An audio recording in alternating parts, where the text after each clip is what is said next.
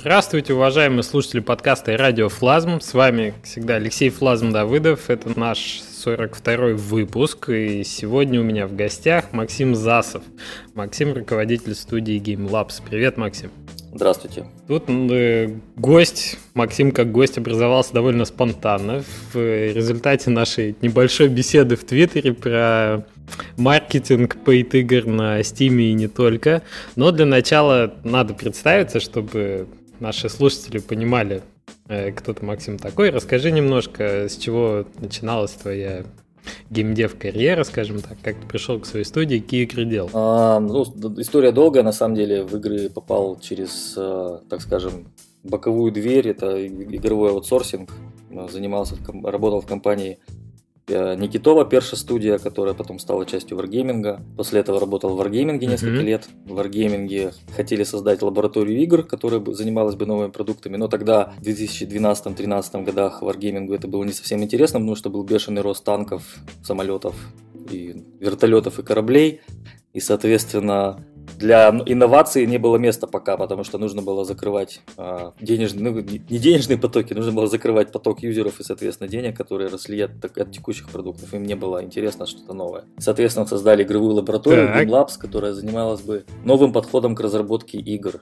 А новый подход к разработке игр заключается в том, что а, студия, это то, что мы говорили до подкаста кратко, студия делает, должна делать несколько игр одновременно, потому что если ты делаешь одну игру, у тебя шансы на неудачу максимально велики статистически. Ну да, высокая, высокая, рисковая. То есть изначальная цифра считалась, из 10 игр одна получается, на самом деле цифра намного печальнее, цифра, суперхит получается, возможно, намного реже. И в принципе можно смело заявлять, что игровая индустрия очень похожа на венчурную индустрию, в которой... Я думал, она ей является по большому Ну она ей является, но просто не... все считают, что это вроде бы entertainment, но с другой стороны это командная работа, а с третьей стороны стороны, это код, э, и, собственно говоря, это что-то микс кино, кино и венчурной индустрии, где суперхитом может быть один из 300, может быть один из тысячи продуктов, но этот суперхит приносит столько, что окупает в 100 раз все косты на разработку всех остальных 100 продуктов. Это да, я... это да. Ну вот Rovio показательная же совершенно история, что они 50-м сделали проект. Angry Birds уже готовы были разориться и, собственно, пытались что-то там на выходных придумать, выбрали этот проект и все получилось. Но сколько студий, у которых не получается? Мы про них просто не знаем ничего. Да, это Success, Success, это знаменитая survival, э, survival dilemma, ну, как эта история есть про самолеты, когда сначала закрепляли одни части в самолетах, потом оказалось, что надо было закреплять другие, потому что если самолет прилетал с дырой, то место не надо было заделывать, потому что, значит, от этого Потому что он выжил. Он выжил, да. Соответственно, все говорят, что новичкам везет, но в казино особенно, но никто не говорит, что другая половина людей, большая часть, кому не везет, они просто не рассказывают про свои неудачи, соответственно, про них никто не знает. Да, да, да. Именно новички, которым повезло, остаются потом и играют, и рассказывают эти истории. Известная да. эта дилемма. Ну, да? то есть, как бы можем как дальше пойти по, по, по вопросам, чтобы я не, не дерейлил дискуссию с, с рельс. Конечно.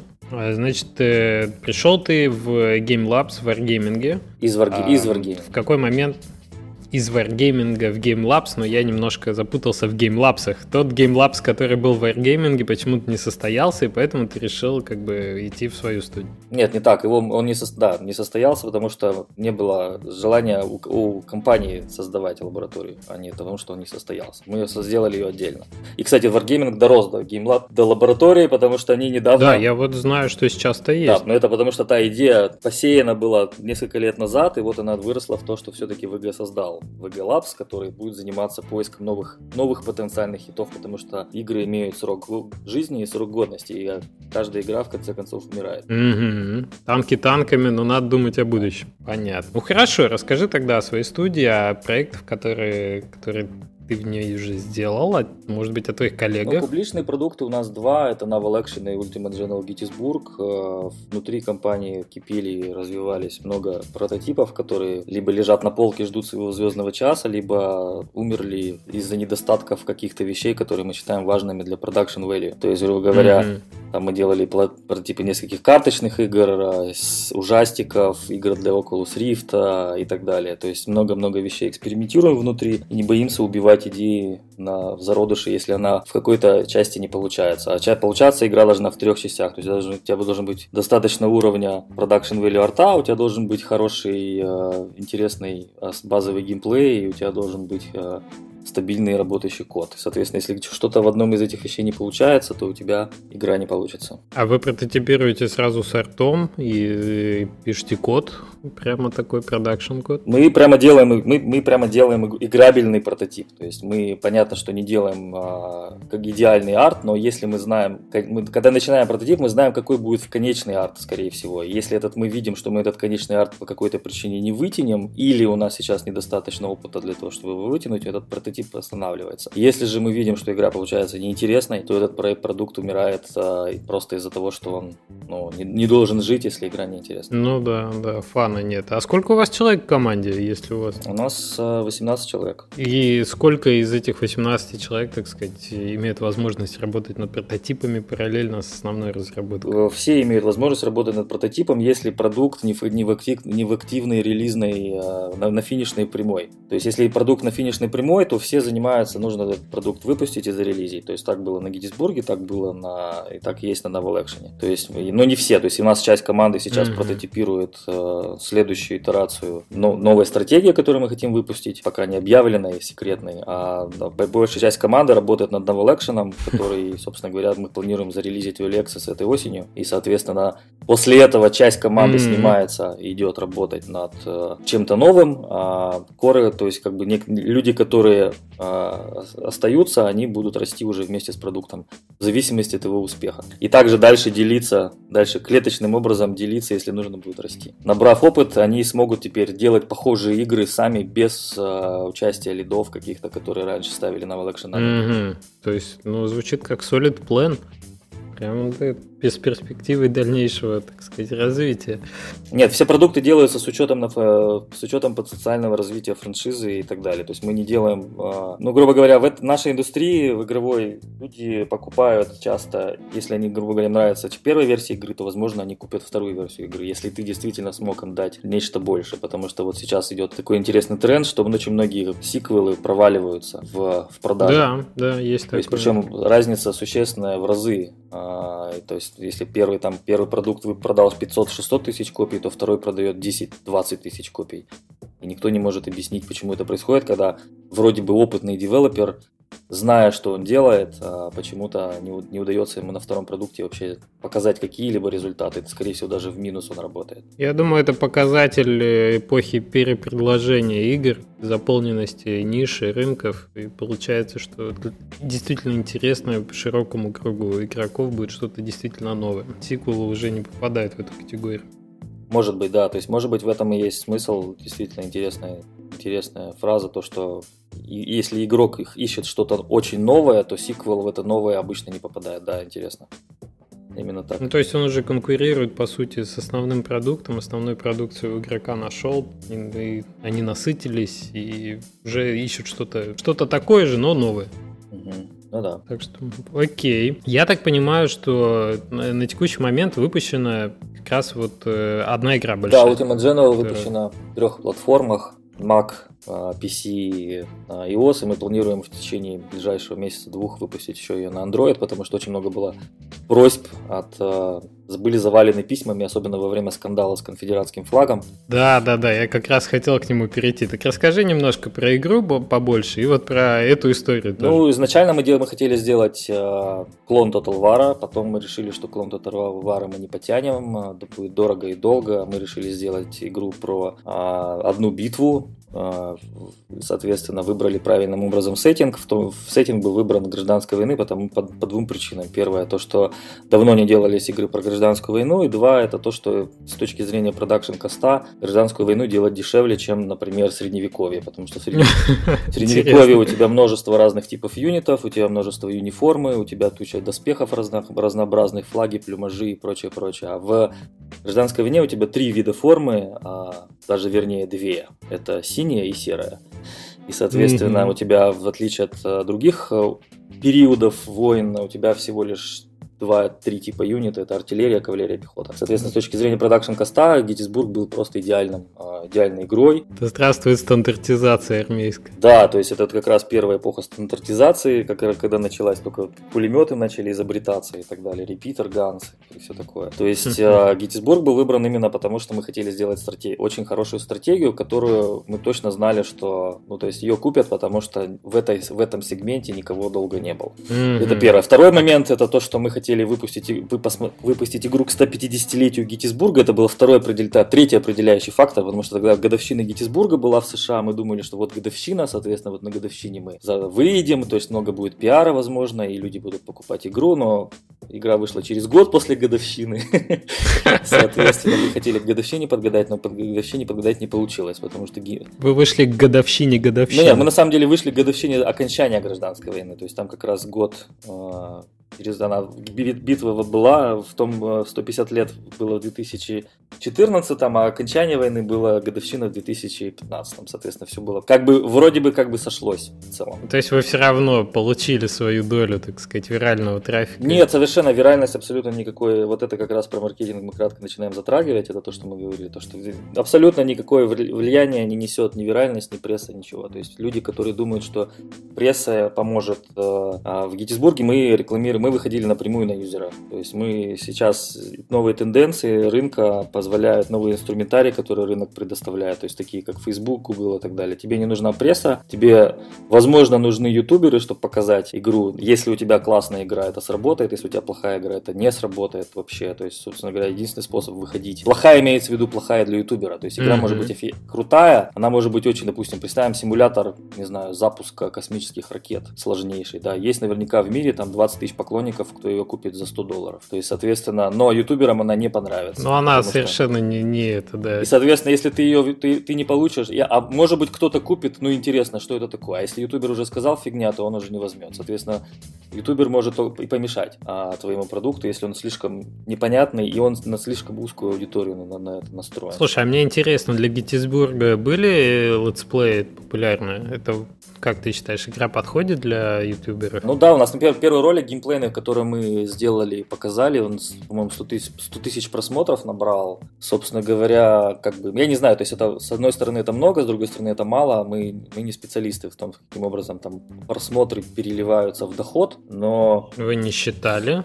Конверсию с YouTube. Ну, а каким образом ты ее посчитаешь, если у тебя этот ролик вышел за год до релиза? Ну да, это тогда проблема. Ну и, соответственно, то есть, нет, с YouTube трафик э, есть на сайты, на landing page, но вопрос там, это не дает никакой конверсии. То есть, в сравнении с тем, что дают другой, другие инструменты, пресса, YouTube это абсолютно именно для нашей игры. То есть я не говорю, что для какой-то игры не сработало. Для нашей игры абсолютно не сработало. То есть там были ми- ми- мизерные проценты именно из э, социальных сетей, которые вот не контролируемые нами э, реклама это пресса абсолютно меньше, меньше 5% всего трафика, который мы имели на странице своей на лендинг-пейдж. Хорошо, ну давай ко вкусной теме маркетинга еще вернемся потом. Давай, хорошо. Ну, то есть вот Геттисбург мы зарелизили в Early Access летом 2014 угу.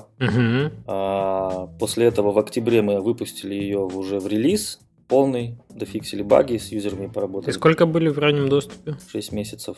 6 месяцев. Ты считаешь, что оправданно был вот ранний доступ на тот момент? Оправдан в смысле? Ну, решение такое, что это не помешало игре, что это помогло, что это было правильно. А, сложно сказать, потому что Early Access помогает играм тем, которые хорошие, и не помогает тем играм, которые плохие. То есть те, которые игры плохие, ну, то есть обычно человек видит, знает, игра его плохая или нет. А, ну, именно сам разработчик. Ну, в смысле, имеется в виду хит. Не это... всегда. Не всегда. То есть, и опять же, это противоречит тем же словам, которые мы обсуждали, то, что никто ничего не знает. Э, игрок думает, разработчик думает, что игра хорошая, игроки считают, что она полная, полная Но в целом обычно видно, вложили люди душу в продукт, пытались ли они сделать классную игру или нет. Вот, например, по, по вашим поездам видно, что вы старались и сделали, пытались сделать офигенную игру. Спасибо. Соответственно, как бы есть игры, которые люди просто выкидывают на Steam какой-то трэш. Ты знаешь, как бывает? Вот я тебе могу прям примеры писать. Люди в детстве играли в какую-нибудь игру. Они запомнили механику, им кажется, что она очень клевая, потому что им она очень нравилась. И они со всей душой потом рисуют арт и совершенно, например, не видят, что механика, ну, не самая сильная, скажем так. В итоге игра получается красивая, может, профессионально нарисована, с отличными анимациями. То есть продакшн value графики прям отличный. Но геймплей лажает. И вот увидеть это изнутри уже разработки, которая идет там несколько месяцев, может год, совершенно невозможно. Иногда не видно, да. Мы Геттисбург на самом деле чуть один раз не закрыли. А, и то есть, как бы смешной момент был, то есть мы реально, реально обсуждали закрыть его и сделать что-то другое, то есть на этом же технологии, которую мы создавали. И когда у нас еще не было арта карты, она еще была в процессе, то есть мы много очень вложили в арт. Но до этого, когда сами нас воевали только точки вместо солдатиков, то есть эти точки э, мы не могли найти так, чтобы было похоже на, на сражение очень долго. Mm-hmm. Формулы взаимодействия отрядов и как они себя ведут очень долго искалось. Но ты имеешь в виду именно баланс, да, вот этот игровой? Нет, даже не баланс боя, а именно вообще вот, вот идет отряд, и вот идут эти точки, и нужно сделать, чтобы он шел вот как отряд, а не как просто какая-то фигня. И, соответственно, ты имеешь в виду визуально именно? Да, да, да, именно визуально. То есть даже вот как садился этот дизайнер, который делал Марио, он реально просил сделать ему одну один куб, в котором он прыгал и настраивал прыжок, там, по-моему, чуть ли не полгода говорят.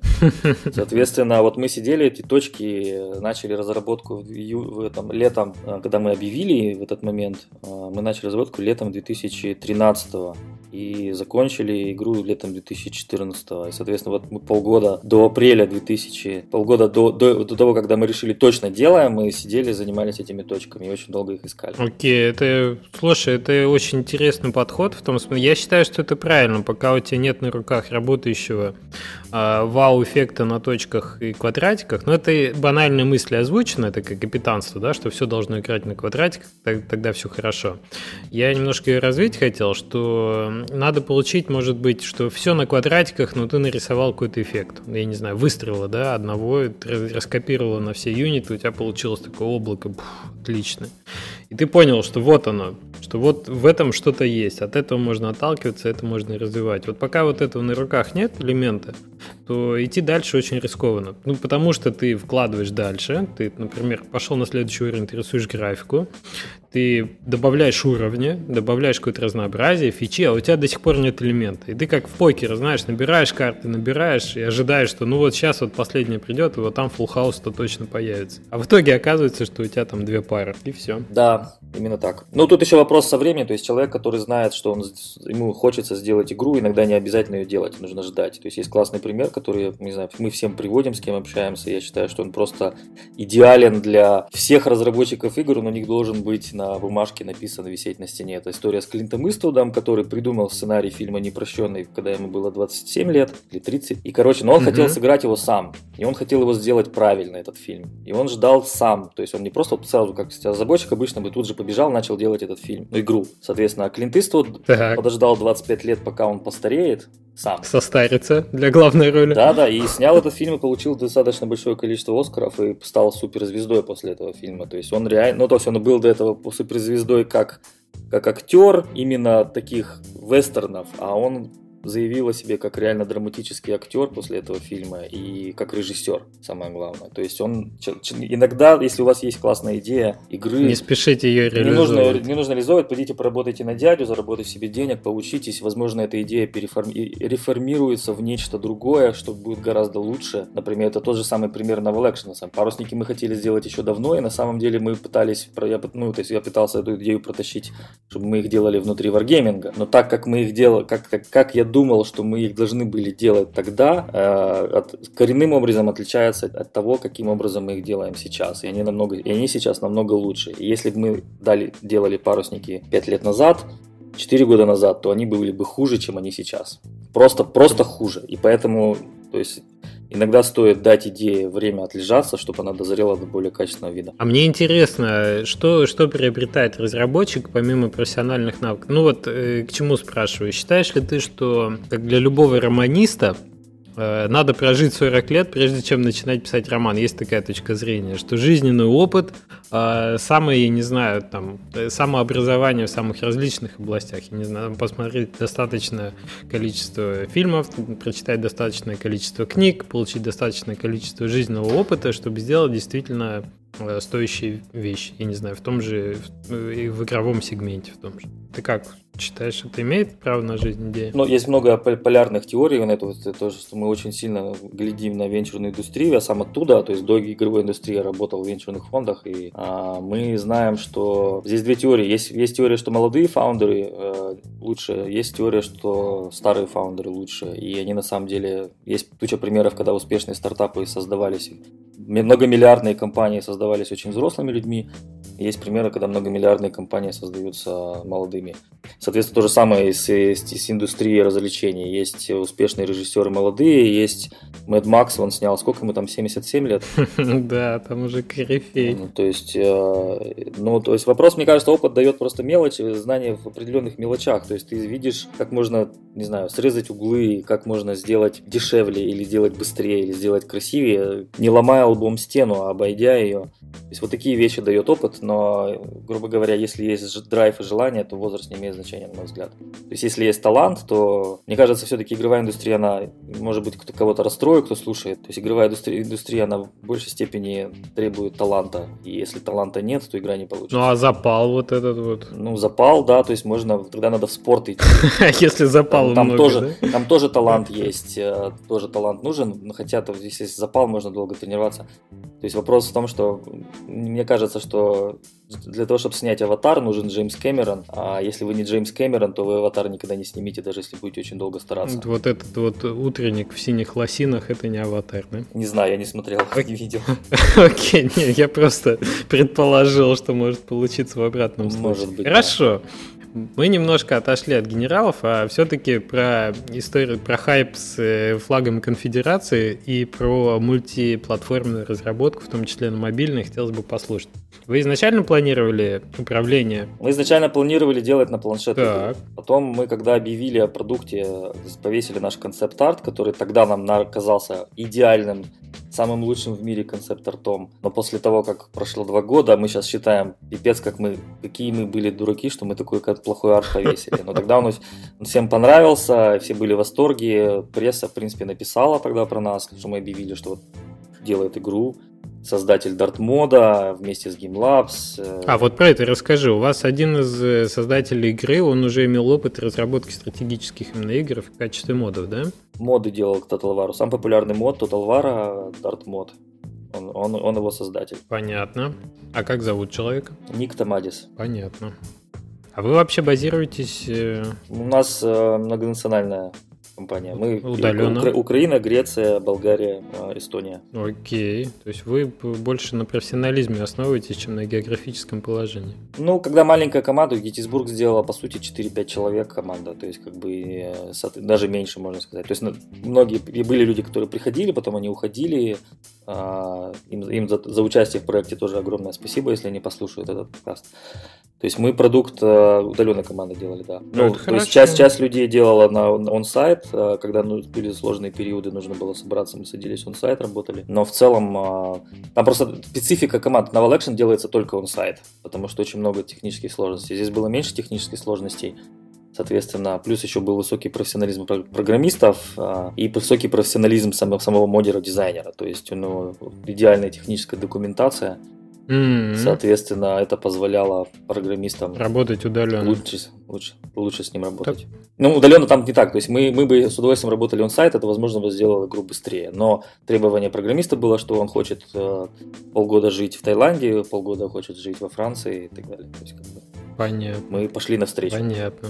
Ну, мы хотели, мы, мы что-то другое хотели обсуждать. Да, да, да, мы э, хотели обсуждать мультиплатформу и скандал с флагом. Выпустили мы летом 2013 про Март, который тогда был, нам казался крутым, сейчас не очень. Соответственно, мы э, тогда хотели делать игру на планшет сначала. После того, когда мы получили ресепшн от юзеров, юзеры все пришли и говорят, делайте PC делайте PC обязательно, иначе как бы вообще мы покупать не будем. Соответственно, мы сказали, хорошо, мы делаем PC, разрабатывали игру на PC, сделали все под PC, после этого просто немного изменив флоу компании, потому что очень большие битвы, большие битвы на этом iPad не смогли бы вообще просто играться. У нас на самом большом сражении а, под контролем игрока находится 70 подразделений. То есть эти 70 подразделений, больших и малых пушек, а, их на iPad было бы невозможно. iPad Flow был изменен, но геймплей остался тот же. То есть, так как игра делалась под изначально под пальцевое управление пальцем, когда ты красиво рисуешь стрелки. Да, да. Основная да, фишка да, игры это стрелки. То есть мы считали, что игрок стратегии должен люди играть должны как генералы. Генералы на карте рисуют стрелки, и солдаты их выполняют. Соответственно, мы сделали стрелки, которые позаимствованы, если честно, между нами о игры Autumn Dynasty, но доработаны в более качественный вид. То есть, как бы, а сейчас у нас все наш стол заимствуют. То есть, у нас есть стол, мы сделали, что карта лежит на столе, по краям красивое такое красное дерево, что карта как будто расстелена на столе. И сейчас все игры от uh, Slytherin, Matrix Games, все пытаются наш стол копировать зачем-то, только то есть, как бы, соответственно, да, и все у друг друга все заимствуют. После этого... Ну, хорошие решения накапливаются в ноосфере, так сказать. Да, то есть вы зарелизились э, на Early Access приблизительно 30% продаж, э, потом на все остальное продалось на после, после релиза. То есть э, в этом есть, есть теория, некоторыми блогерами продвигается, что ваш Early релиз это и есть релиз. Это неправда mm-hmm. для хороших игр. Если у вас хороший юзер рейтинг, то у вас продажи основные будут после релиза, а не на Early Access. Вот мы, кстати, как раз паровозами эту проверим теорию 16 сентября, когда выйдем в полный релиз. Будет очень интересно. Угу. Да, может быть. Но вот все зависит от... Да, если хороший рейтинг, э, но если вы правильно пиаритесь паровозами, тогда у вас так и будет. Да. Ну и вот, а собственно говоря, Apple скандал, он был недавно, и, собственно говоря, был на 2-3 дня была шумиха, и потом это все утихло, потому что Apple принял правильное решение, что исторические игры они не собираются убирать. Ну, то есть они сначала нас убрали, мы получили письмо, причем мы узнали об этом не от Apple, а мы знали об этом от, от, от какого-то журнала, который сам нам написал письмо утром. Мы, мы посовещались и решили, что ну и черт с ним, с этим Apple, короче. Значит, не будем там продаваться, если они нашу игру хотят э, закрыть. Хорошее решение. И, собственно говоря, написали, написали красивое письмо э, юзерам, что вот нас забанили, что, что для нас э, наша игра это арт-продукт, и мы не собираемся его менять, потому что, потому что кто-то там хочет, чтобы мы что-то там из него убрали. А требование было простое – убрать из игры конфедератские флаги. Соответственно, нам показалось очень странным, что в игре про гражданскую войну в США, где юниты носили конфедератские флаги, нужно эти флаги было убрать. Мы об этом написали письмо, оно стало пошло, пошло в массы, виральность. У, у, блог, у блокпоста было, по-моему, чуть ли не 100 тысяч лайков. Ничего себе. А, и 33 тысячи шара, туча писем, журналы CNN, NBC. И вот все вот это живые интервью с Fox News. Такой вопрос а, прошу. Два, два дня шумиха. Но, но суть, смотри, основной момент, ага. слушай внимательно. Реклама в Фейсбуке наша, которую мы вкладем 100 долларов, дает больше продаж, чем вся эта шумиха. Окей, то есть вот в чем ты, вот в чем твой поинт для маркетинга. У тебя есть возможность сравнить самый большой хайп и реклама. Да, хайп ничего, то есть э, просто распродажа на Стиме дает в 100 раз больше результата, чем э, хайп такой. То есть э, пресса не имеет значения для игровой индустрии вообще, на мой взгляд. Ну, или наш продукт такой, то есть я не опять же не спорю, что может быть для кого-то большая шумиха по игре нужна, может быть Call of Duty, но потому что Call of Duty так уже уже, в принципе, генетически всем известен, mm-hmm. да, как бы, то для новой игры вот именно масс exposure, который вообще везде, во всех, вот наберите Ultimate General Gettysburg, в поиске все основные средства массовой информации написали про этот, э, про, про нас.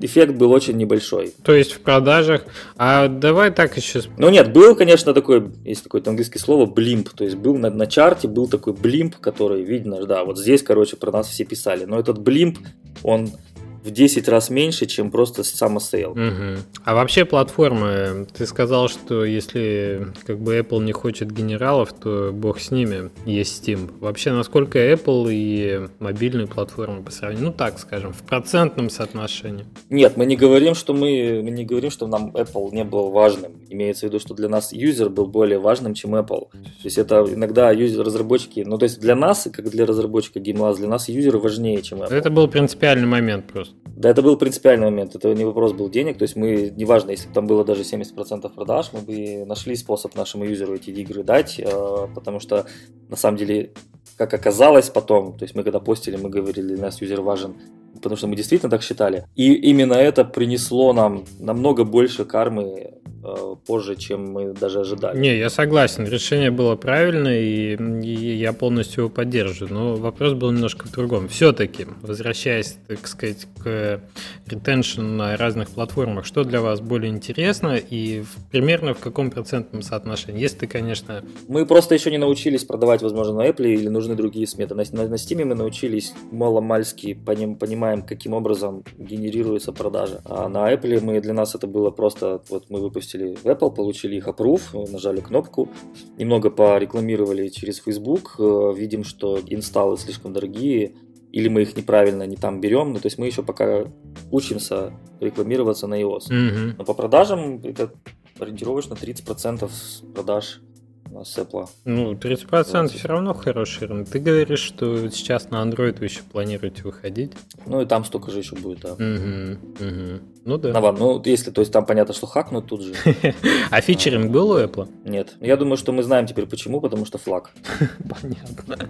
Ну, то есть игра красивая, игра интересная, они нам об этом сами писали, ее попрувили очень быстро, ее там за, за полдня запрувили, и наши патчи опрувят очень быстро. Но, я так понимаю, конфедератский флаг для калифорнийской компании, это, видимо, как не очень хорошо. Понятно. Не забыли они вам. Но, может быть, по другим каким-то причинам. На самом деле, все равно наша первая игра и первый блин с седокомом. Может быть, через 10 лет будем смотреть на нее и хихикать. Потому что, в принципе, есть недостатки в управлении, которые мы только учимся, как, как правильно сделать. Вы слушаете «Радиофлазм» – подкаст о независимой разработке игр. По-русски. Понятно. Но э, на Steam у вас очень хорошие отзывы, большинство. Я так понял, что вот именно распродажа. А, давай тогда потихонечку переходить к маркетингу, а после этого уже поговорим про парусники, если давай. время останется. А, что ты считаешь вот э, самым э, хорошим источником продаж? Что именно продает игру? Ну, тут как бы, как говорится, рассказ... давайте расскажем секрет, который никто не знает, потому что здесь на самом деле никто не знает.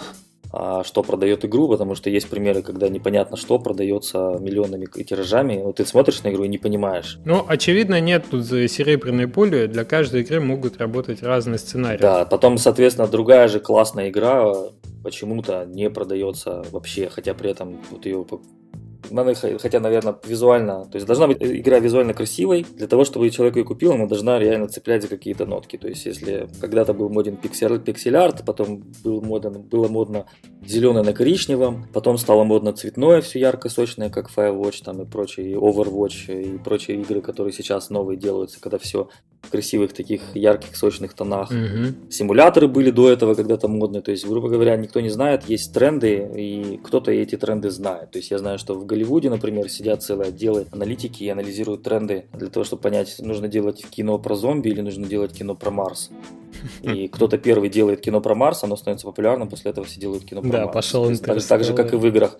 Сначала делается DayZ и Rust, потом, соответственно, все понимают, ага, и все начинают делать зомби-симуляторы, uh, survival с крафтом. Соответственно, это потому что их легко сделать. Кто-то сделает что-то еще, ломанутся все в ту сферу. Я так понимаю, что тренды это не совсем про ваш продукт, или все-таки в эту сторону? Нет, тренды влияют. Мы, мы говорим про то, что решает, что продаст продукт. То есть первое это тренды. То есть если что-то есть модное и красивое, это купят. А, то есть, как бы это, это первая часть. Вторая часть это как ты работаешь, как ты находишь своего юзера. То есть а, в Steam, на самом деле, почему в Steam все сейчас лезут, Steam превратится в конце концов в App Store. Ну, уже, уже на пути. Там уже там будет очень много трэшевого, трэшевого продукта, и э, сложнее будет э, высветиться средней игре. Уже сейчас э, каждая вторая, ну то есть очень много пошло трешака, потому что тот порог, который они предлагают, все-таки для Greenlight эти 100 долларов, или сопоставимая цифра, это, конечно, не, не сдерживает абсолютно ничего. Да, то есть как бы, и поэтому вот мы не, до, не доответили на вопрос, как бы, что решает, что продаст игру, решает продукт, решает, что продаст игру, удовлетворишь ты юзера или нет. То есть если есть игрок, который, ну, есть какая-то потребность,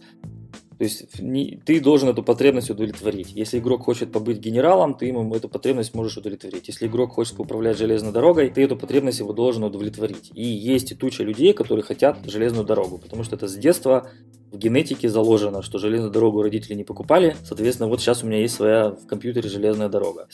И, соответственно, как бы, твоя задача как разработчика нужно найти, где сидят люди, которые интересуются железной дорогой конкретно Мы, соответственно, в Геттисбурге нам было очень просто. То есть мы не делали какой-то непонятный матч 3 про яблоки, мы делали игру про гражданскую войну в США. Соответственно, мы знаем, где они, эти люди, сидят, мы знаем, что они читают, мы знаем, куда они ходят, мы знаем, какие у них интересы. И, соответственно, таргетируя наши предложения на этих конкретных людей, что позволяет Google и Facebook. То есть человек ищет что-то American Civil War, ты можешь ему в Google показать рекламу.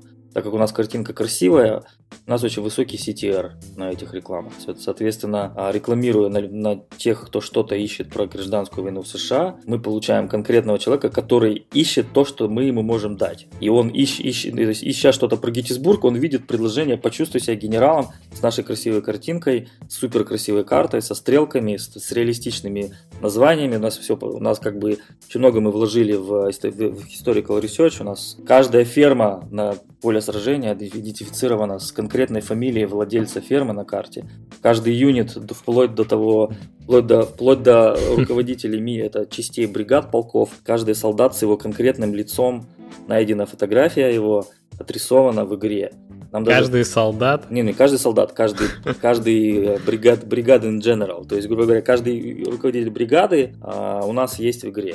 То есть, если, okay. юнит, если, юнит, если человек командовал каким-то подразделением в битве Геттисбурга, у нас есть его настоящее имя, его портрет в игре. То есть, Однако. Игра используется в шести американских школах, в курсах по, по истории уже. А есть ли какая-то энциклопедия? И, соответственно, нам даже, пис, нам даже писали люди а, в игре нет энциклопедии, игра есть энциклопедия. Нам даже писали люди, которые нашли в нашей игре своих родственников, которые воевали гражданской, гражданской в, это, в этой конкретной битве. Вот ведь задача, да, так пройти миссию, чтобы дедушка не умер. Так. Да, этих людей, да, смешно, этих людей, ну там, кстати, это можно, его можно в конце его в резервах держать, как бы, и он тогда точно будет живой в конце.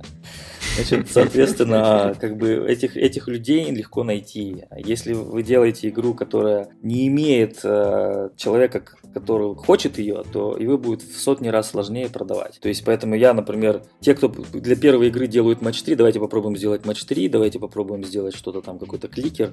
То есть, это сразу можно лучше выбросить и лучше сделать то, что вы действительно, чем вы горите. То есть, горит, если человек историей не знаю, насекомых, то можно сделать игру про насекомых. И есть люди, которые, или там динозавров, есть люди, которые захотят это посмотреть, потому что они этим тоже интересуются. А так как э, в мире 7 миллиардов человек, интересов у всех много, то вы всегда найдете свои 50-100 тысяч человек, которые смогут вам окупить, а может да, быть даже заработать. Да, возвращаясь вот к той мысли, которая в начале подкаста прозвучала, про то, что высокорискованные индустрии есть э, шанс, очень большой шанс заработать ноль, то лучше ориентироваться на нишу, которая ограничена, скажем так, да, это не, не масс-медиа, это не массы интерес, именно матч 3. То есть, окей, это будет не Angry Birds, это будет не Crossy Road, но как минимум это будет э, гарантированные там тысячи, может быть сотни тысяч э, игроков, которые заинтересованы в этой теме. Если игра будет качественно сделана, то это будет э, почти гарантированная продажа определенного количества людей. Так что я тут соглашусь с этой мыслью. Лучше в нише ориентироваться. Да, ну и вот и говоря на то, что там сейчас в Steam есть прирост большой игр, на самом деле, я, на наша точка зрения, что прирост игр в Steam, плохих, плохих игр особенно, это на руку хорошим разработчикам. Потому что, во-первых, это э, позволяет, ну как это сказать, не знаю, аллегория э, бриллиант на фоне навоза очень хорошо оттеняет. С навозом бриллиант плохо оттенять, конечно, но бриллиант на фоне навоза гораздо легче заметить, а, чем на, на, на фоне других каких-то драгоценных камней или там, не знаю, стоит 10, не в обиду будет сказано женщинам, стоит 9 некрасивых женщин, одна, краси, одна средняя, соответственно, средняя на фоне некрасивых очень красиво смотрится. То есть, как бы, поэтому то что, то, что сейчас в Steam вливается столько трэша, это на самом деле тех, у кого нормальные игры, для них имеет значение, потому что если они выходят на своих юзеров сами, то юзеры будут, писать, будут им писать довольные ревью, счастливые, и повышать оценку, соответственно, ты будешь попадать в большую, лучшую ротацию в Steam, соответственно, другие, кто все, все эти миллионы человек, кто сидит в Steam, будут видеть, что есть красивая игра, которая нравится юзерам, может стоит ее попробовать, соответственно, есть network effects, так называемые, которые позволяют э, все-таки получать намного больше аудитории, чем э, сама аудитория, на которую вы ориентировались. Mm-hmm.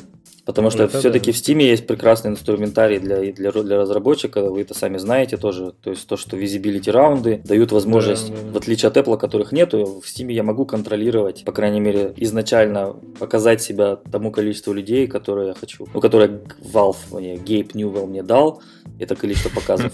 Но, но суть самое главное какое? То есть э, самое, самое главное суть это в том, что если я не смог продаться существенно за эти показы, то значит моя игра не очень. Да, да. Это правильная мысль. И в этом смысле, да, Steam мне значительно более импонирует, чем мобильная история.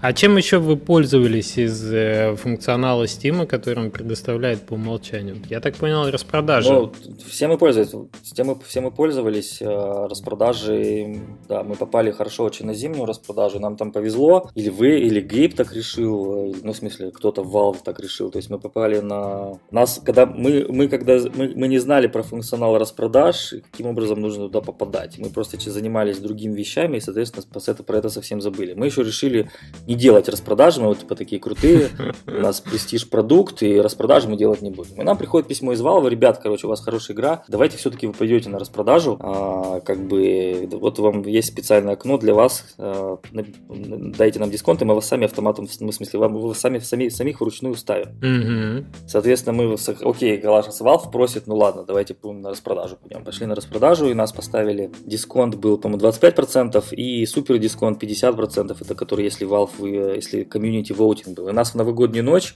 повесили на фронтальную страницу. О, отлично. И выбирали юзеры между двумя играми. Это тремя играми. Kentucky Road, mm-hmm. что-то там было. Road Zero. Hatoful Boyfriend с этих про голубей и Геттисбург. Так как Kentucky Road никто не знал, люди голосовали за Геттисбург, лишь бы эти дурацкие голуби, лишь бы эти голуби не попали, короче, потому что на Геттисбурге была такая красивая пушка, оранжевый э, кровавый закат, а там висел этот голубь про любовь голубей. И мы, мы победили в голосовании, у нас супер распродажу, единственная игра на фронтпейдже была в новогоднюю ночь. Я помню, мы были на новогоднем, новогоднем празднике, и мне звонят и говорят, что у нас там с продажами. Странное творится, да. Очень сильно растет. А потом оказалось, что нас поставили на... Мы победили в этом голосовании, нас поставили на на фронт-страницу с 50% дисконтом, и там было, короче, а, чуть ли не по 100 тысяч, не по 50 тысяч долларов в час продавалось. Ну да, это отличная история. То есть, когда распродажи, ты оказываешься, так сказать, главной звездой шоу, то тут... Так нет, это, это и печальная история, потому что на самом деле в Стиме получается, что ты, ты продаешь... Распродажа Стима дает больше, чем вся пресса вместе взятая вообще за всю историю GTS продукта. То есть у нас конкретно распродажи дали больше, чем все ютуберы, вся пресса, все вместе взято. Да, но ты не, не думаешь, что так получилось именно потому, что распродаж, с распродажей вам очень повезло? А как быть, например, тем играм, которые не попали вот в это окно и не стали Э, главной игрой на распродаже. А почему там не надо попадать? Ты сам можешь подписаться на распродажу. Да, я, я понимаю, но... Типа... Мы просто забыли, мы, в смысле, мы, мы в первый раз не хотели физически идти на распродажу из-за наших, типа, принципов, что мы не хотим, мы хотим делать престиж игру. Потом а, так Valve сказал, что показал нам the right way, как говорится, и мы стали пользоваться распродажей. Разработчик любой может попасть на распродажу, и его в ротации покажет. Steam просто будет больше в ротации показывать тех, кто хорошо продается. Грубо говоря, если у вас хорошая игра, и она хорошо продается, то она будет еще лучше продаваться на распродаже. А вот летняя распродажа, насколько сравнительно с зимней? То же самое, тоже очень хороший, хороший результат. Да, тоже очень хорошие результаты и финансово, и по, по, по копиям. Но проблема в том, что... Да нет, нет никаких проблем в том, то просто нужно понимать, что у вас, если вы не ниш, либо нишевая игра, либо не, не супер мега популярная игра, основной доход у вас будет э, идти с распродаж. Угу, угу.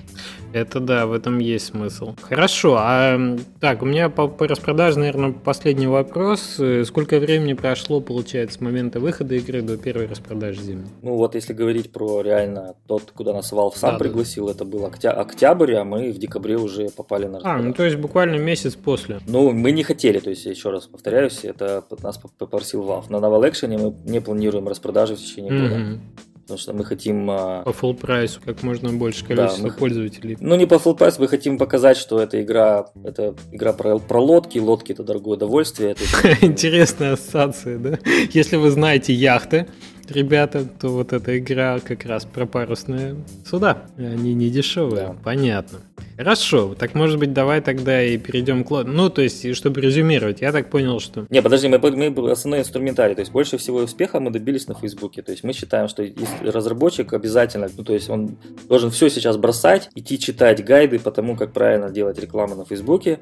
Просто основное преимущество Фейсбука это в том, что он дает тебе конкретно, ты появляешься в ленте у человека. Если ты появляешься с правильным сообщением, он это сообщение кликнет. То есть ты появляешься в ленте по его интересам. Если у него интерес Gettysburg Battle, и потом он читает правильно, красивый, составленный в атмосфере Геттисбурга сообщение, ну, я хотел сказать, месседж, сообщение в его ленте, он на него кликнет, ему интересно, он, возможно, купит вашу игру. Соответственно, те инструментарий Фейсбука обязательно нужно использовать, э, потому что он дает локализированное направление. Ты можешь конкретно, например, э, таргетить рекламу на, на жителей Техаса на мужчин Техаса, на мужчин Техаса от 30 до 40 лет, на мужчин Техаса 30-40 лет, кто служил в американской армии. Конкретно можно вплоть до того, что там его религиозные интересы отсечь. И можно сделать рекламу ориентированную на конфедератов конкретно, можно сделать рекламу ориентированную на северян. И, соответственно, каждый получит свой месседж. Причем, если, друг его, если его друг это лайкает, это друзья все начинают видеть. Соответственно, если говорить про поезда, то в Фейсбуке очень много хороших групп про поезда, которые, возможно, дали бы существенный буст посетителям как страницы Facebook, так, возможно, бы игре. Потому что любители, любители поездов обычно покупают все, что связано с поездами. Это да, это интересно. Мы спасибо за идею. Обязательно по, поизучаю этот вопрос в частности. То есть это инструмент номер один. Мы не, не нас, на нас выходил сам Google, предлагал нам а, в, поработать с ними по, по search рекламе, но по search рекламе у нас просто не, не дошли руки. И, соответственно, мы планируем на Naval е более активно воспользоваться YouTube рекламой и search. В search то же самое. То есть Google Search а, позволяет конкретно конкретно выдать, если человек ищет что-то про там определенный тип паровоза, ему можно конкретно показать вашу рекламу. И так как и, если ты знаешь ваши типы паровозов, то ты можешь всем, кто ищет что-то про эти паровозы, свою игру продать, потому что она, для них можно правильно, правильным образом составить сообщение. Но на этом Google, собственно, и Facebook, почему миллиарды долларов уже на этой рекламе мобильной рубит, это потому что она работает.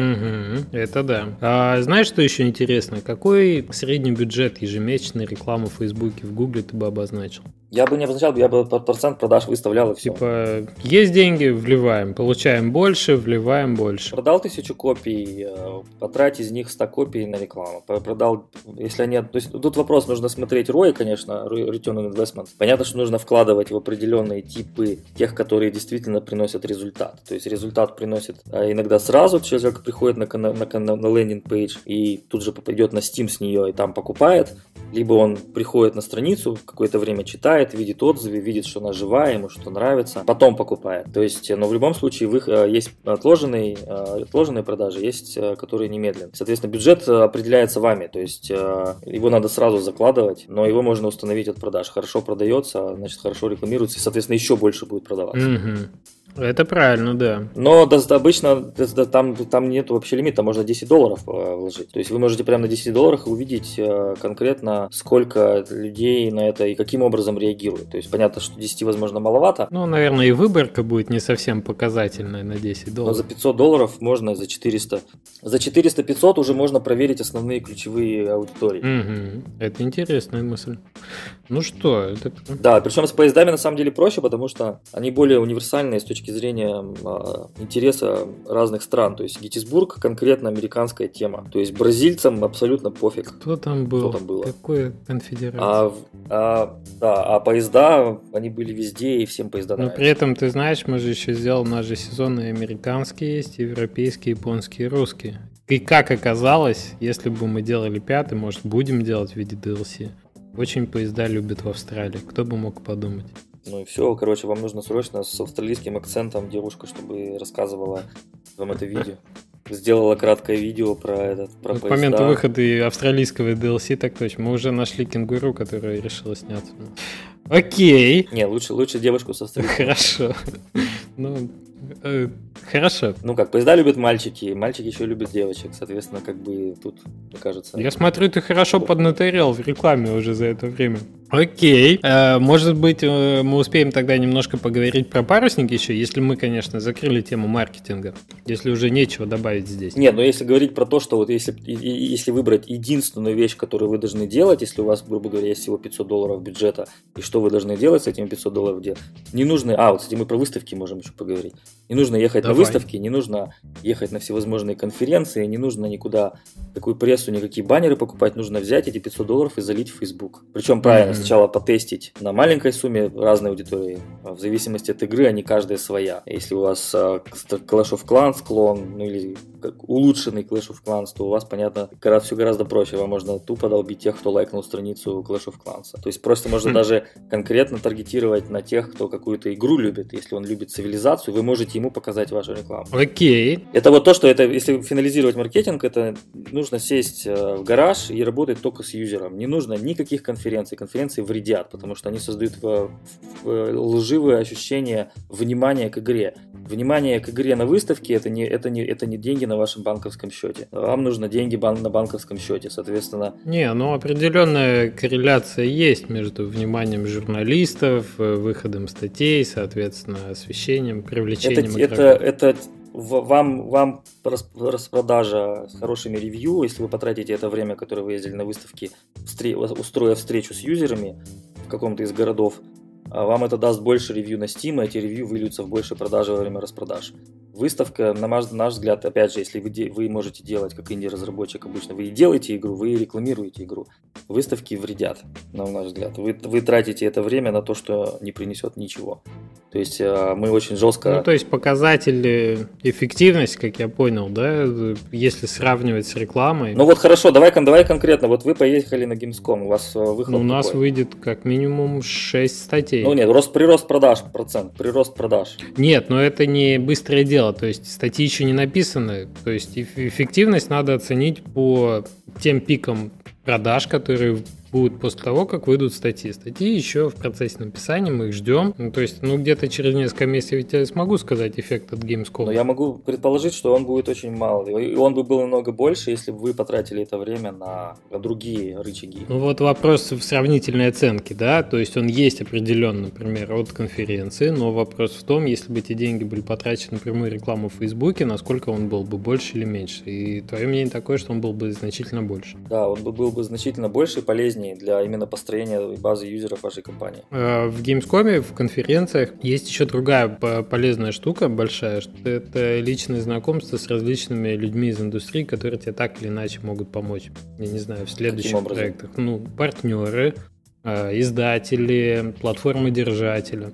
То есть ты можешь на, на той же конференции встретить кого-нибудь из Valve и переговорить с ним насчет следующей, ну, то есть, опять же, работы с площадкой дальнейшей. Ну, то есть это, нет, это, это как бы, да, может быть, но для большинства разработчиков это ничего не поможет. Valve не будет с ним общаться, а, возможно, даже к нему не подойдет. А, ну, то есть, даже если он подойдет, возменяется имейлами, отвечать ему на них будут, а может и не будут. А, соответственно, никаких преференций Valve не даст этому разработчику, потому что он с ним на выставке подержался за руку. То есть, как бы, все есть стандартно, стандартный инструментарий. Прошел Greenlight, у тебя все кнопки есть, которые есть у всех. Единственное исключение, то, что Valve может, если у вас классная игра, это что-то сам сделать. Например, у нас был кейс с Valve, то, что раз они позвали нас на распродажу, и второе, это был, когда Apple нас забанил, Valve тут же вывесил Gettysburg на фронтальную страницу.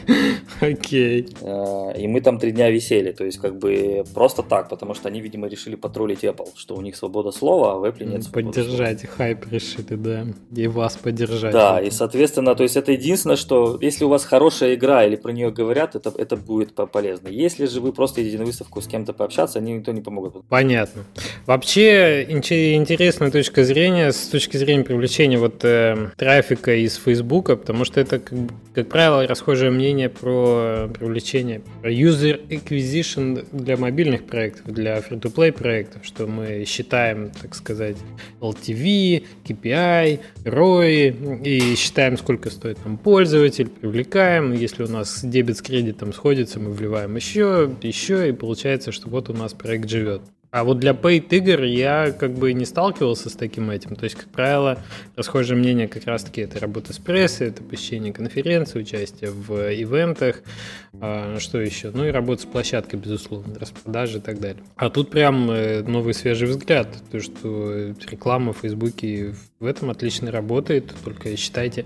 Слушай, нет ли такой проблемы с насыщением рынка? Не сталкивались вы с тем, что вы э, вливаете, вливаете деньги в рекламу, и в какой-то момент она переваливает пик, когда эффективность снижаться начинает? Каждая реклама имеет свой, да, какой-то срок э, действия, и она, собственно говоря, перестает быть эффективной через какое-то время, потому что Facebook трекает те же показы, если там человек 2-3 раза ее увидел и не кликнул, то, собственно говоря, он, скорее всего, вообще вас захайдит. То есть э, реклама имеет, mm-hmm. да, это, это, ну, это, это с 50 когда реклама там началась, с 30-х Бенджамина Франклина, вот с тех пор так и есть. То есть Coca-Cola не показывает одну и ту же рекламу на протяжении 100 лет. То есть нужно менять мессы, нужно менять сообщения, нужно менять э, картинку, нужно менять э, рекламу, да. В чем отличие по этой игре от Coca-Cola и от Free-to-Play? В том, что Coca-Cola ты можешь покупать каждый день, если она тебе нравится, а за Геттисберг ты заплатил один раз и все. Больше ты как бы не перенесешь деньги разработчику. Ну а в кино то же самое, то есть как бы вы можете посмотреть, а, ну нет, хотя в кино, да, вы можете его несколько раз посмотреть. Если вы купили DVD, вы уже можете его смотреть бесконечно. Ну да, я понимаю, но если ты уже достиг пользователя своего в Фейсбуке одного, и ты и он уже купил твою игру, то показывать ему дальнейшую рекламу Геттисберга бессмысленно.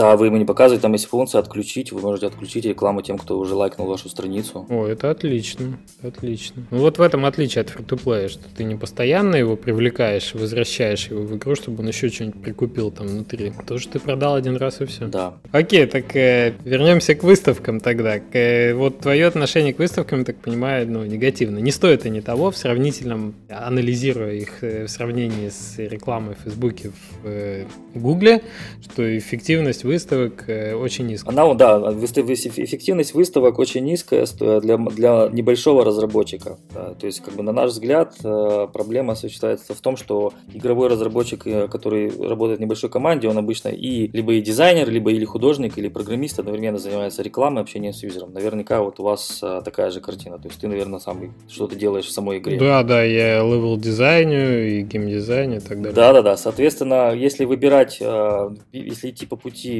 там, принципа Парета, что там 20% действий вызывает 80% результата, то выставки это не то, что попадает в этот список для, для небольшой команды. Потому что у вас нет просто времени для того, чтобы правильно делать эти выставки, а также нет бюджета для того, чтобы действительно эти выставки имели максимальный эффект. То есть э, Facebook предоставит гораздо больший результат за гораздо меньший временной вклад и за гораздо меньшие деньги. То есть, э, на наш взгляд, выставки э, не имеют смысла, если у вас только вы, если вы можете делать только две вещи вещь. Да, если... То есть, например, реклама Фейсбука или реклама в Гугле. А если вот с точки зрения контактов и партнеров, а, если вы не работаете с юзерами, то есть контакты и партнеры вам нужны тогда, когда вы, ваша аудитория там быстро растет, вам нужно срочно серверный программист, который это, справится с наплывом там миллионов юзеров. Вот в этом случае, да, тогда можно будет съездить на выставку, где тусуются серверщики, и вы, скорее всего, под ваш наплыв юзеров уже захантите себе самого лучшего серверного программиста, который захочет поучаствовать в success story. Если же у вас нет миллионов юзеров, то вам специалист по серверам, а, скорее всего, не особо поможет. Он поможет только советом, но делать все равно придется вам все. Я бы не ограничивал именно наймом персонала вот эту полезность. Тут э, очень далеко как сказать, долгоиграющие инвестиции, потому что никогда не знаешь, какие из этих контактов в каком ключе тебе пригодятся. Очень иногда бывают интересные истории, когда, я не знаю, знакомый, ну, там, юрист, к примеру, может тебя в случае чего совершенно в праздной беседе познакомить с кем-нибудь художником, с которым у вас родится новый проект, я не знаю, на партнерских основаниях через год, может быть, даже не сразу. Это, ну, это жизнь, это совершенно невозможно предугадать и посчитать вот эту эффективность напрямую. Я просто считаю, что важность общения никто не отменял в рамках индустрии. И вы... Нет, если для знакомства, то есть мы говорим про маркетинг а, выстав, выставочной а, выставки как инструмент маркетинга. Да, да. Ну... Выставки как инструмент маркетинга абсолютно неэффективны. А, выставки э, девелоперов GDC, например, в Калифорнии или еще какие-то, однозначно суперэффективны, если вы хотите чему-то научиться и с кем-то познакомиться. Да, это абсолютно факт, э, я не оспариваю. Мы сами активно ездили на GDC, пока мы не начали активно разрабатывать. В процессе активной разработки мы не ездим. Как только мы Novel Action выпустим, возможно, будет какая-то небольшая пауза, когда мы захотим освежить. Сможете себе позволить. Не сможете себе позволить, мы можем себе это позволить, но... Я имею в виду не в деньгах, а по времени. Да, по времени. То есть мы, соответственно, сможем себе по времени позволить поехать, э, поучиться чему-то новому для того, чтобы... Но уже, опять же, под тот продукт, который мы новый будем планировать. То есть мы захотим сделать, не знаю, игру какую-то про какой-то сеттинг, то мы, соответственно, поедем и на выставке про этот сеттинг или на, на, на те мероприятия, где, возможно, максимальный процент специалистов по этому сеттингу будет находиться. То есть понятно, что это все равно GDC, это, то есть да, для партнерства, для новых связей, для контактов выставки супер инструмент. Для маркетинга нулевой результат, на наш взгляд. И это, кстати, подтверждают э, там, успешные венчурные инвесторы, которые говорят о том, что стартап, который делает что-то связанное с технологиями или с entertainment, или с медиа, он должен работать с юзером, встречаться только с юзерами, ни с кем больше ему встречаться не надо. что промежуточные прослойки в виде... Потому что суть какая? То есть на примере того же, да, на примере того же Wargaming, изначально их про них никто там, ну мало, их про них многие знали в, в узкой сфере, но там, большие тузы на них не обращали внимания. Когда появился суперхит, сами все стали приходить и предлагать и партнерство, и знакомство. И Понятно. То есть получите своего пользователя, и потом подтянутся и журналисты, и медиа, и все на свете. Это интересная точка зрения. Также у Дейзи было. Дейзи вообще не ездил на никакие выставки. Я знаю просто руки создателя Дейзи лично. Мы его пытались захантить в Wargaming, когда я там работал. Но он, но он уже выстрелил, соответственно. Его продукт уже выстрелил. И он не пошел. То есть э, он э, про него никто не знал. То есть он, про него знали только на форумах, и только тогда, когда у него там критическая масса юзеров перекатила через определенное число людей, пресса заметила и уже не, не, уже не могла не писать. Игнорировать уже такое явление не могла. Да, да, да, да, то есть не могла игнорировать. То есть нужно делать свое дело качественно до тех пор, пока вас другие не смогут игнорировать. Это, да, это мысль дельная. Хорошо. так, ну, может быть, еще немножко про парусники в том смысле, что, может, есть что-то такое интересное, о чем рассказать. Может быть, вы уже на опыте Геттисберга в паруснике. Был не, несколько моментов, ты озвучил, что у вас там, например, э, ну, что вы распродажи не будете делать год. Может быть, какие-то еще такие поинты есть при разработке, с чем ты их хотел бы поделиться? С точки зрения маркетинга или разработки? Да, и маркетинга, и разработки. Ну так, буквально минут на 8-10? Ну, сложно сказать. То есть э, там поинтов миллион, поэтому ну, с точки зрения маркетинга у нас э, на парусниках все просто. Также есть люди, которые любят э, эпоху парусников, есть страны, в которых эпоха парусников она в крови. То есть Франция, Англия, Испания угу. и США, у них очень много было парусных войн. Португалия какая-нибудь? Порту... Ну, это просто вообще у них, они просто это выросли. У нас э, в бывшей российской, в, в частях бывшей Российской империи это не так было, потому что развивал парусный, парусный флот только Петр. Угу. А потом, когда Петр умер, а, парусный флот особо... То есть он развивался, конечно, но уже не так. То есть не такое внимание обделялось ему как основному инструменту воздействия на другие страны. То есть эта тема очень легка, легка для нас, потому что нам это нравится. Мы очень мы фанаты тематики парусная а, парусных сражений, и, соответственно, все, что с этим связано, нам близко, близко к сердцу. То есть эта игра, по сути, одновременно и красивая, и потенциально успешная, но и плюс игра для души, потому что мы давно хотели эту тему, в этой теме что-то сделать, ну, лично я и, то есть, мои коллеги пытались сделать. Это больше стратегия? Нет, это, это, это MMO Sandbox. Или больше RPG? То есть это Sandbox, про мульти, мультиплеер, мультиплеер RPG Sandbox, в котором вы отыгрываете роль капитана, который прибыл на Карибы, собственно говоря, все дальше зависит уже чисто от вас. Можете, можете развивать торговую империю, можете строить э, суда, можете воевать, можете заниматься пиратством. Ну, вопрос такой, ты управляешь, например, одним кораблем, одним судном или... Одним кораблем, да. есть... Вы капитан одного Окей. корабля. Флотилии не выйдет. Не, ну если вы адмирал и вас слушаются 25 других человек, то вы можете командовать всем флотом, если и что, что, собственно, люди делают в больших сражениях у нас. Интересно, интересно. Немножко еще о тех моментах, которые вот по опыту Геттисберга, может быть, ты, ты по-другому бы сделал в, с игрой с парусниками, что-то, что уже ты понял и применил бы в следующей Ну, три основных э, момента, которые на самом деле на парусниках мы считаем, что мы делаем правильно, и вначале, возможно, делали немного неправильно. Это первое, то, что нужно очень жестко контролировать скоп продукта, то есть любой э, фича-сет, который вы определили, не, нужно очень уметь не давать ему расползаться, потому что понятно, что юзеры что-то просят, вы сами что-то придумываете, вы что-то новое видите. Нужно очень э, нужно уметь держать его под контролем, потому что если вы не сможете держать его под контролем, то у вас будет расползаться время, соответственно, будет расти бюджет, и игра может очень, разработка игры может затянуться. То есть проблемы на Геттисбурге, которые были, то, что исторический сеттинг имеет очень много тонкостей, которые заставляют вас тюнить игру намного дольше, чем надо. Соответственно, то же самое с парусниками. А, некоторые фичи, которые мы начинали делать, а, возможно, их можно было бы не делать вообще. Соответственно, второй момент по маркетингу, а, на самом деле по парусникам все просто, потому что очень красивая картинка позволяет тем, кто у кого парусники в крови, позволяет им нажимать на вашу рекламу или нажимать, нажимать на ваши лайки на вашей странице и идти на, на нашу страницу покупать приордер потому что... То есть, получается, та, тот, тот же самый подход будет именно и к маркетингу, тоже реклама по Ну, а нет, а как вы донесете? То есть, мы конкретно просто будем доносить рекламу до тех, кто конкретно для нас, с нашей точки зрения, любит парусники. То есть, это жители Англии, Франции, США, Испании, Португалии, возможно, э, там, не знаю, еще каких-то какие-то страны, которые активно э, участвовали в этих боевых действиях в, в эпоху парусников.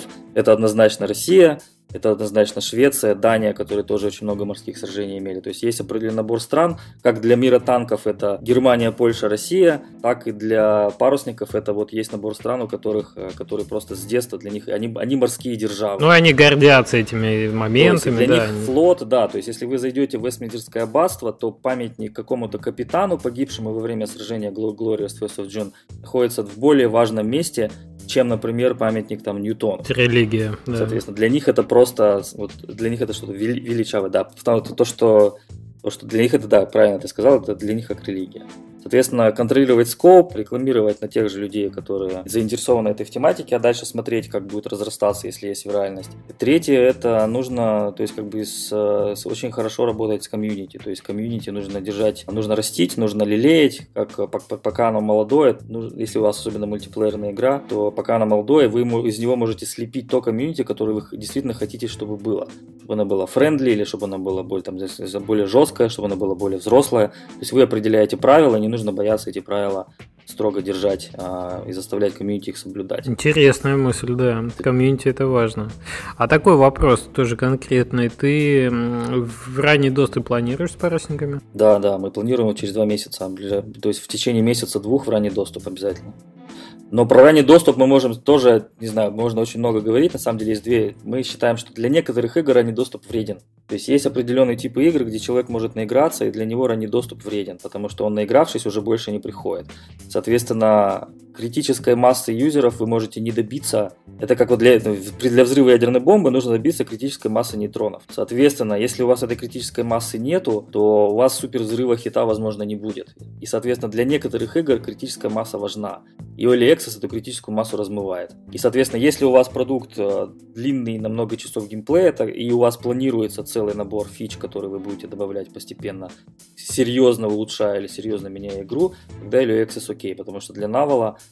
у нас есть целый сет вещей, которые добавятся, добавились в процессе вот этого нашего предварительного или Access, который мы с ноября прошлого года ведем. То есть игру у нас реально можно было купить, пока у нас были ключи. Потом у нас, когда мы их слишком быстро начали продавать, нам Steam сказал, что пока магазин не откроете, больше ключей на Naval не дадим. Соответственно, мы сейчас продаем очень лимитированно а, до Early Access. Когда Early Access откроется, там посмотрим. Но у нас игра уже в год большое количество людей, ориентировочно там тысяч, человек 10 тысяч играет. Mm-hmm. Это отлично, хорошая цифра. Вот. Но игра очень сильно, игра, игра очень сильно меняется. То есть, соответственно, опять же, это возвращаясь к первому вопросу про скоп, то, что иногда нужно заставлять себя не делать фичи, даже если они классные. Mm-hmm. Потому что они могут вас затянуть э, и не дать, не дать вы, вы сделать кор для игры. То есть, если у игры есть кор из пяти фич, еще, и еще пять можно сделать, что сделает его намного более шикарно, и вы можете вообще задержаться очень серьезно. Понятно. Ну что, э, очень интересно по парусникам было послушать. Желаю тебе удачи с этим проектом. Будет интересно поговорить, может быть, о нем еще раз, когда он уже выйдет. И, собственно, может быть, там появится много новых каких-то фактических да. данных. Так, спасибо тебе, спасибо. Максим, большое, что пришел, что спасибо. поделился информацией. Очень интересно рекламу было послушать. И, э, может быть, до встречи в следующий раз. Пока-пока. И ага. да, до свидания. И вам удачи с поездами. Спасибо, спасибо. Давай, счастливо. До свидания.